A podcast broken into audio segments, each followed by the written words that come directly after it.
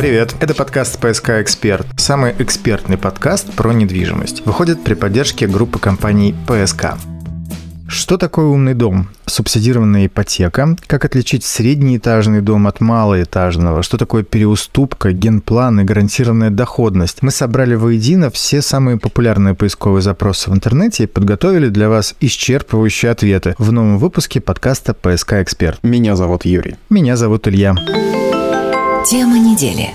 Итак, в недвижимости очень много различных специализированных понятий и терминов. И очень часто их значение мы знаем примерно или вообще не знаем. Но на то мы и поиска эксперт, чтобы помогать нашим слушателям ориентироваться в пространстве квартир и домов. Мы собрали самые популярные запросы в поисковиках на тему недвижимости, заканчивающиеся типичным «что это?» и подготовили простые и понятные ответы. И вот вашему вниманию специальный выпуск. Словарь недвижимости от А до Я в алфавитном порядке. Поехали.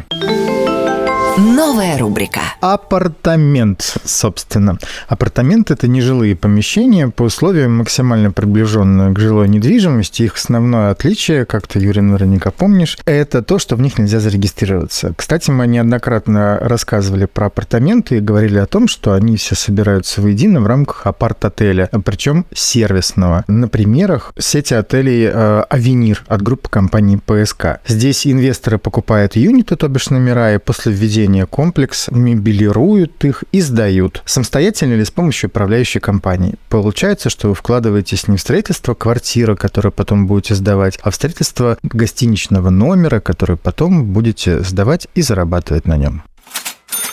Буква «Б» – безбарьерная среда, что часто можно встретить в описаниях того или иного жилого комплекса. Это касается людей с ограниченной подвижностью, мобильностью и описывает социальную инфраструктуру, все пространство внутри жилого комплекса, которое позволяет людям с ограниченной подвижностью свободно перемещаться внутри. Ну, в общем, отсюда и название – безбарьерная среда, среда без барьеров. На букву «Г» у нас удивительно гарантированная доходность. И снова про апартаменты. Гарантированная доходность – это гарантированная определенное вознаграждение от управляющей компании за сдачу вашего апартамента, ведь он может сдавать лучше или хуже. Гарантированная же доходность позволяет вам гарантированно получать деньги за ваш апартамент. Например, сейчас группа компании ПСК действует предложение по трехлетней гарантированной доходности в сети апарт-отеля «Авенир». В зависимости от выбранного апарт-отеля ежемесячная доходность по этой программе может достигать 45 тысяч рублей. Повторюсь, в месяц. Не знаю, что ты подумал, что я подумал на букву «Г», но на букву «Г» я подумал про генплан. Генеральный план. Что это такое? Это проектный документ, на основании которого происходит вся планировка, застройка, реконструкция и вообще все виды освоения какие-либо существующие территории в конкретном городе. В Санкт-Петербурге, например, периодически проблемы возникают с генеральным планом, с тем, чтобы его принять, утвердить и так далее. Поэтому Петербург частенько живет без генерального плана. Что можно увидеть в генеральном плане, если вы рассматриваете покупку квартиры в том или ином районе, про который мало что знаете? Посмотрите на генеральный план, и на нем будут отмечены названы буквенными обозначениями территории, которые уже согласованы под тот или иной тип застройки. Тем самым вы поймете, что в будущем может появиться с вашим, рядом с вашим домом и вашим кварталом. Это все можно найти в генплане. И то, что перед вашим домом, он на месте этой прекрасной лужайки в скором времени может появиться еще один дом. Абсолютно так, и тогда сюрпризов-то не будет. Почем опиум для народа? А мы едем дальше. У нас Е буква и европланировка обозначения. Все прекрасно наверняка знают, что это такой принцип организации пространства в квартире, где кухня непременно объединена с гостиной. Достигается это путем снесения не несущей стены между кухней и гостиной, как, например, у меня в квартире. Или же вам повезло, и такое пространство, а оно называется living room, уже предусмотрено застройщиком, как, например, в жилом комплексе Friends, между прочим. Интересно, что первые евроквартиры появились не в Европе, как можно можно судить по названию, а в США, и при этом сто лет назад что немаловажно. Есть такое подозрение, что евроремонт появился не в Европе. Не валяй дурака, Америка!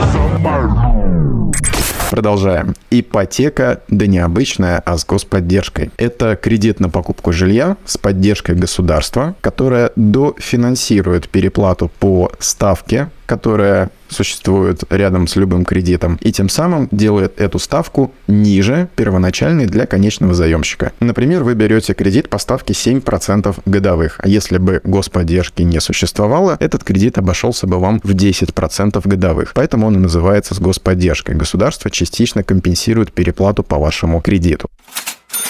Ну, еще есть вариант субсидированной ипотеки, а это что? А это уже партнерская программа застройщика и банка. Банк выдает ипотеку по низкой ставке, а разница между той самой рыночной ставкой на новостройки и ставкой фактической, которую получает заемщик, компенсирует застройщик. Ну, например, вы как заемщик получаете ипотеку под 4% годовых вместо, например, 7% годовых. Понятно, едем дальше. Буква К – кадастр. Это такой реестр, который содержит сведения об оценке и средней доходности тех или иных объектов. Именно эти, кстати, данные используются при начислении налогов. Мы рассказывали недавно, что теперь кадастровая стоимость квартиры, а это не что иное, как цена объекта недвижимости, которая получена в результате оценки со стороны государства, будет пересчитываться с периодичностью, достойной, как нам кажется, лучшего применения. Чтобы узнать кадастровую стоимость своей недвижимости, достаточно заказать выписку с ЕГРН о кадастровой стоимости в любом МФЦ или посмотреть на сайте Росреестра или публичной кадастровой карте. У каждого объекта недвижимости есть свой уникальный кадастровый номер, он включает в себя кадастровый округ, кадастровый район, образуя таким образом кадастровый квартал, где находится ваш дом. Мы, кстати, в одном из прошлых выпусков рассказывали о том, что в этом году будут пересматриваться кадастровые стоимости всех объектов недвижимости в России. А значит, в 2024 году налоговая база будет меняться.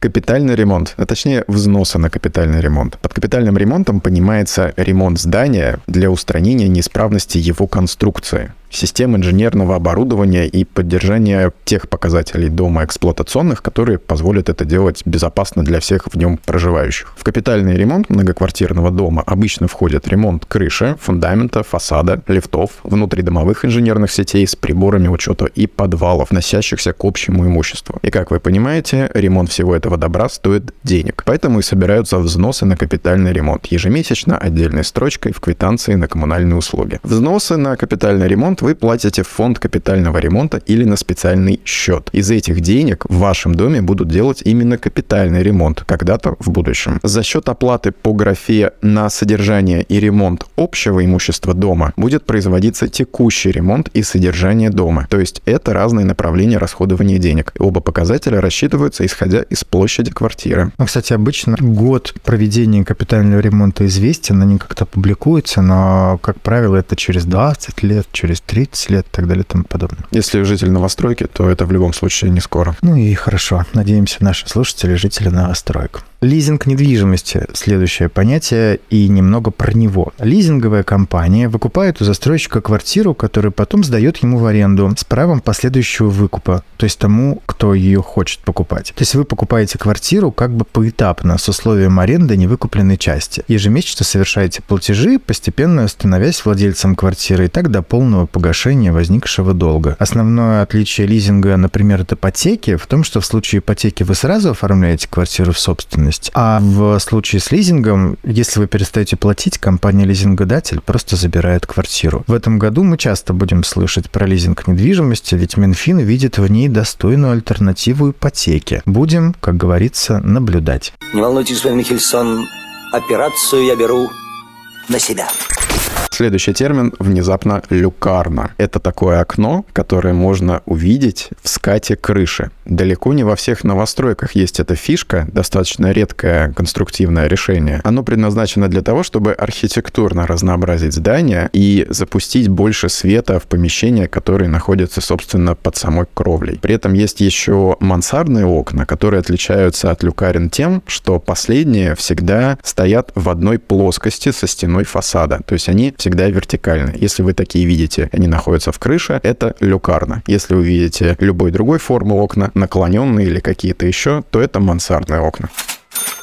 Малоэтажный жилой дом. По строительным нормам это понятие преследует из себя дом, которым до четырех этажей включительно. Если говорить про среднеэтажный дом, то в нем от 5 до 8 этажей. При этом следующий по классификации многоэтажный дом, в котором от 9 этажей и до 75, кстати, метров. А высотный дом уже считается, который более 75 метров в высоту. Малоархитектурная форма – это не обязательный спутник малоэтажного жилья, может быть и в высотных жилых комплексах. К этой категории относятся все вспомогательные сооружения, такие как статуи, беседки, цветники, лавки, горки и так далее. То есть это все, что имеет эстетическую и функциональную направленность, а иногда два в одном. Называется малоархитектурной формой. Многоквартирный дом – это совокупность двух и более квартир, которые имеют самостоятельные выходы. К МКД, именно так э, в аббревиатуре зашифровывается это понятие, относят также нежилые помещения, места общего пользования и общедомовое имущество. Кстати, первые многоквартирные дома назывались инсулы. Они появились в Древнем Риме в третьем веке до нашей эры. Ну, очевидно, что с первыми многоквартирными домами появились и первые места общего пользования, сокращенно МОП. И это все площади внутри здания, которыми жители пользуются совместно. Это парадные, холлы, входные группы, лестничные площадки. Лифтовые площадки, кстати, тоже относятся к МОПам, к местам общего пользования.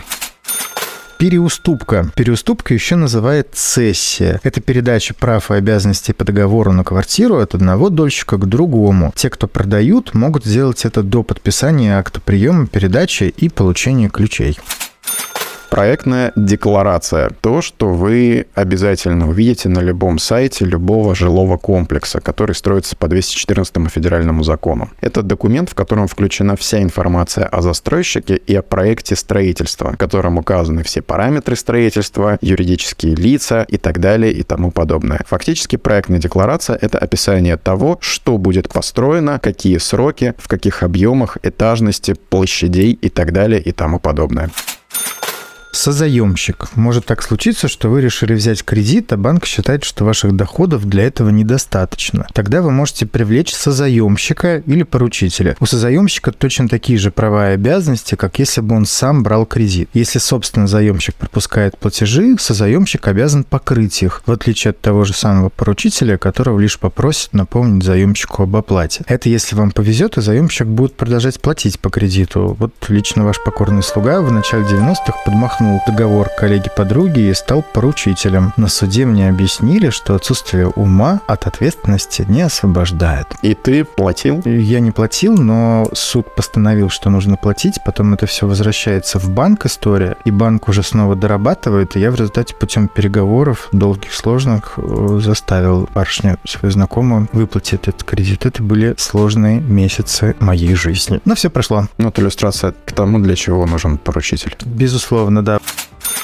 Социальная инфраструктура – термин, который мы очень часто слышим рядом с описанием того или иного жилого комплекса. Сюда относятся прежде всего детские сады, школы, причем, кстати, они могут быть и встроены, когда часть помещений внутри здания отводится под эти цели, а также поликлиники, опять же, кстати, могут быть встроены, например, э, в виде кабинетов врачей общей практики в здании, а также разного рода спортивные площадки, физкультурно-оздоровительные комплексы и так далее и тому подобное. То есть это вся инфраструктура, которой могут пользоваться жители в широком смысле смысле этого слова. Ну, не устанем продолжать напоминать о том, что обращайте внимание, чтобы этой социальной инфраструктуры вокруг выбранного вами дома было в достатке. И мы даже рассказывали, как именно она рассчитывается в одном из прошлых выпусков про комплексное освоение территории. Продолжаем про тело кредита. Тело кредита – это те самые деньги, которые вы берете в долг у банка. То есть та самая сумма, которая вам, в общем-то, нужна и необходима. Процентные же начисления – это то, сколько вы платите сверху банку за использование его деньгами. Согласно кредитной ставки. Простыми словами, это стоимость вашего кредита. Терраса. Терраса – это конструктивно отделенная площадь, открытое пространство, которое примыкает к квартире. Например, в большом красивом доме бизнес-класса или премиального класса. Отличается она, например, от балкона тем, что балкон всегда выступает за фасад. Терраса за фасад не выступает. Она может представлять из себя такую как бы крышку, если это такая ступенчатая архитектура. То есть терраса является большим открытым открытым пространством, из которого есть вход в квартиру. Лоджия, например, всегда ограничена с трех сторон стенами. Справа, слева и сзади. У террасы такого нет. У нее есть только одна стенка и ограждение по периметру. Поэтому террасами называют только один вид открытых пространств при квартирах, и их, в общем-то, ни с чем не перепутать. Кстати, бывают террасы, которые находятся на уровне земли, и тогда эта конструктивная часть, она как бы находится на земле. Балкон никогда на земле быть не может, даже если это балкон первого этажа, под ним всегда есть хотя бы там 10-20 сантиметров пространства, он как бы висит в воздухе. Умный дом. А это автоматизированная система управления всеми приборами в доме, которые объединены в единую систему. Эта система может сама принимать решения без участия человека. И в каждом конкретном случае система индивидуальна, и в нее могут входить абсолютно разные составляющие, от теплого пола кондиционера до умного почтового ящика или шлагбаума при въезде на территорию придомовую. Кстати, история умного дома началась в